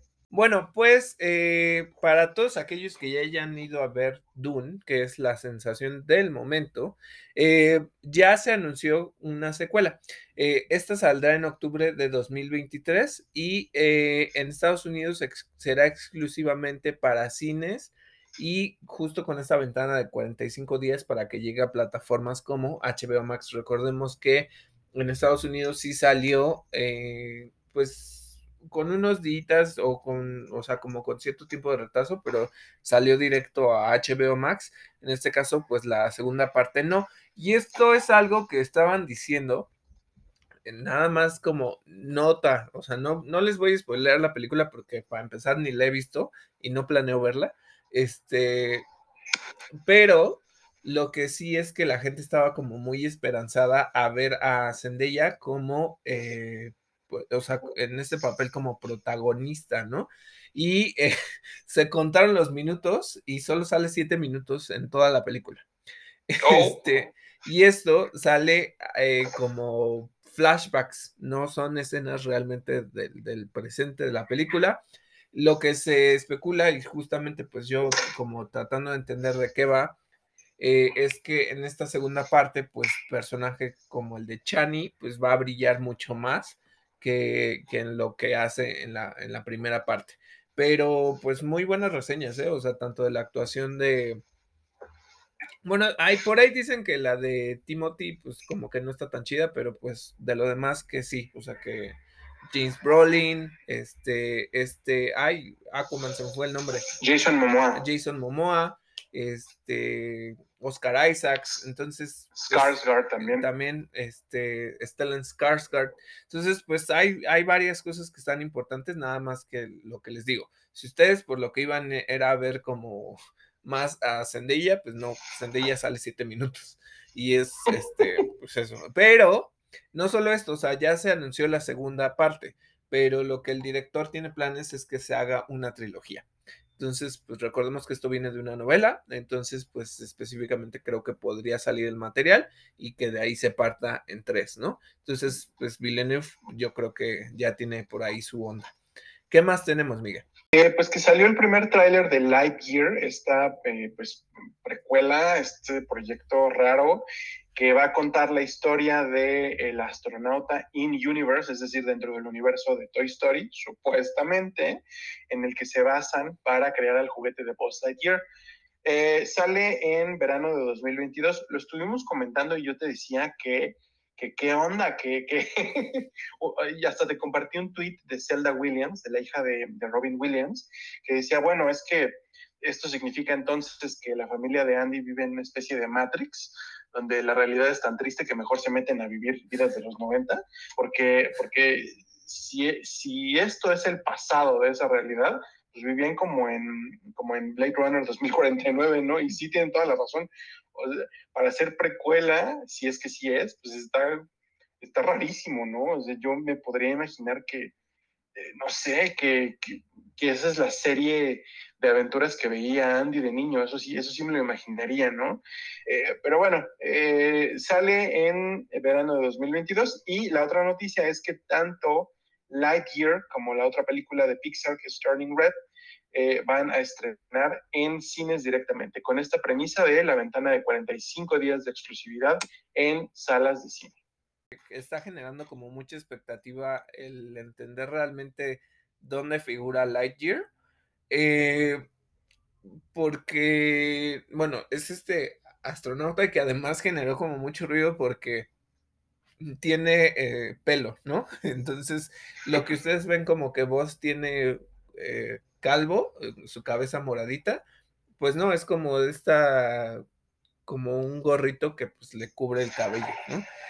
Este, el personaje, obviamente, recordemos que va a tener la voz de Chris Evans en inglés. No sé quién le vaya a dar la voz en, español, porque, pues, obviamente en español, pues le pueden dar la voz que le daban a, voz, ¿no? O sea, eh, al voz de juguete. En específico, lo que están diciendo es que, pues, obviamente ya no buscaron a Tim Allen, que era la voz en, inglés de, de voz porque pues esta es la historia que le dio origen. Pero sí, eh, eh, o sea, es, una cuestión como súper extraña porque eh, si esto fuera, porque como que se ha llegado a hablar de que a lo mejor es la película que dio vida al juguete, o sea, como que se hizo una película de una historia y que eso dio vida al juguete. Eh, por lo que se nota en, el trailer, no es como que los estén grabando para hacer una película, es que eso es lo raro, eh, porque como dices, sí viven en un mundo muy futurista en el que pues ya tienen las naves, ya tienen, o sea, y que con lo que cierra el trailer es específicamente el traje de, de voz, ¿no? Que, pues sí se ve como más este, realista. Entonces, eh, pues es esta aventura sobre pues estos defensores espaciales. Y no sé cómo va a estar, pero es como muy raro, o sea, es muy raro porque no se nota que sea una película basada en una en cómo hacen una película. Eh, como dices, entonces, ¿qué onda? ¿De dónde sacaron los juguetes de Toy Story? O esto es una historia alterna que, que a lo mejor no está dentro de la trama de Toy Story. Eh, no lo sé, ¿no? O sea, y, pensar en todo lo demás. Vamos a ver a Zorg, vamos a ver una especie de Star Wars de... O sea, porque pues al final Zorg era un, una parodia de, Darth Vader, ¿no? Este, sí, hasta es el papá de, de Boss. ajá. Entonces, este, a lo mejor pues obviamente se separa de este tono que, le metieron a, a los juguetes pero está raro, así como dices, es muy tecnológica, o sea, ya hablamos de naves que ya tienen todo, ¿no? O sea, no lo sé, es como algo bastante fuerte para, para discutir, pero hasta que la veamos, ¿no? Porque si no, pues no, no entendemos realmente qué es lo que está pasando. Entonces, bueno, esa es una de las cosas. Y otra es que para Paramount Plus eh, se va a lanzar el primer especial de South Park que, se que es post-COVID y va a salir el 25 de noviembre. Otra de las noticias que les tengo ya para cerrar nuestro episodio es que les mencionamos sobre esta película de Chucky que iba a, esta película, esta serie de Chucky que se iba a lanzar en Hulu. Pues resulta que, como les dije, Star Plus sí es el Hulu de México y eh, ya se estrenó el primer capítulo en Star Plus. Si lo quieren ver ahí, pues ya, e incluso, pues a lo mejor lo reseñamos y les decimos qué onda con este capítulo justo estábamos pensando en cosas como de esta temática de terror, estamos al, eh, pendiente de pues estos asuntos por, por las fechas. Y eh, yo encontré una, una serie que se llama, creo, 20 monedas o algo así. No tenía yo ni idea. No es la única. ¿Eh? ¿Mande? 30 monedas. 30 monedas. Sí, sí, sí, 30 monedas. Y no tenía yo ni idea de que estas series existían. No es la única serie que está pensada como en terror. Hay otra que ahorita les voy a contar. Este, ay, ¿cómo se llama? Bueno, pues esta cosa de 30 monedas básicamente es la historia de cómo, bueno, pues eh, tienen como estas cuestiones eh, de la eh, teología, que le puedo llamar judeocristiana o católica, em, donde justamente Judas vende a, Jesús por 30 monedas, esas 30 monedas están malditas y de alguna manera una de esas monedas llega al tiempo actual y creo que es en España, eh, el actor este de Sense8, el que salía delito, sale aquí y pues hay cosas bastante raras, ¿eh? O sea, salen monstruos así como con carne y con patas raras, se siente como muy diabólica este, pero me llamó mucho la atención. Y otra cosa que eh, es esta serie que se llama Colmillos. Y también es justo de cosas de terror, o sea, cosas sobrenaturales que les ocurren en la selva de Colombia. Entonces, pues digo, son, son mis recomendaciones eh, de qué series pueden ver. Unas están en HBO Max y la otra de Chucky está en eh, Star Plus. Pero nada más para que lo tengan en mente. Nos falta también, eh, para quizá el próximo episodio, les vamos a hablar de, eh, si es que ya lo vimos, la nueva producción de Guillermo del Toro. Se llama Antlers en inglés. No sé cómo la vayan a. Ah, sí, es cierto, sí, es cierto. Ya, ya, va a salir por no fin. Sé si sea, no sé si sea cuernos, astas, no sé cómo lo vayan a poner, pero bueno, Antlers. esa también estaba, e, era muy esperada. Eh, nada más para que sepan que esta se iba a estrenar por principios del 2020 y ya se había, o sea, mucha de la prensa ya la había visto, o sea, la vieron en, pongámosle, octubre, noviembre de la, del 2019 y desde ese entonces está retrasada esta película. Pero qué bueno que ya va a salir y se veía bastante terrorífica, ¿eh? O sea, sí, son estas cosas interesantes. Bueno, y eso fue todo por nuestro episodio de hoy. Esperamos que les haya gustado. Recuerden que pueden encontrarnos en plataformas como Overcast, Google Podcast, Apple Podcast, Anchor y Spotify. Yo soy David Cervantes. Y yo soy Miguel Covarrubias y esto fue Interactor.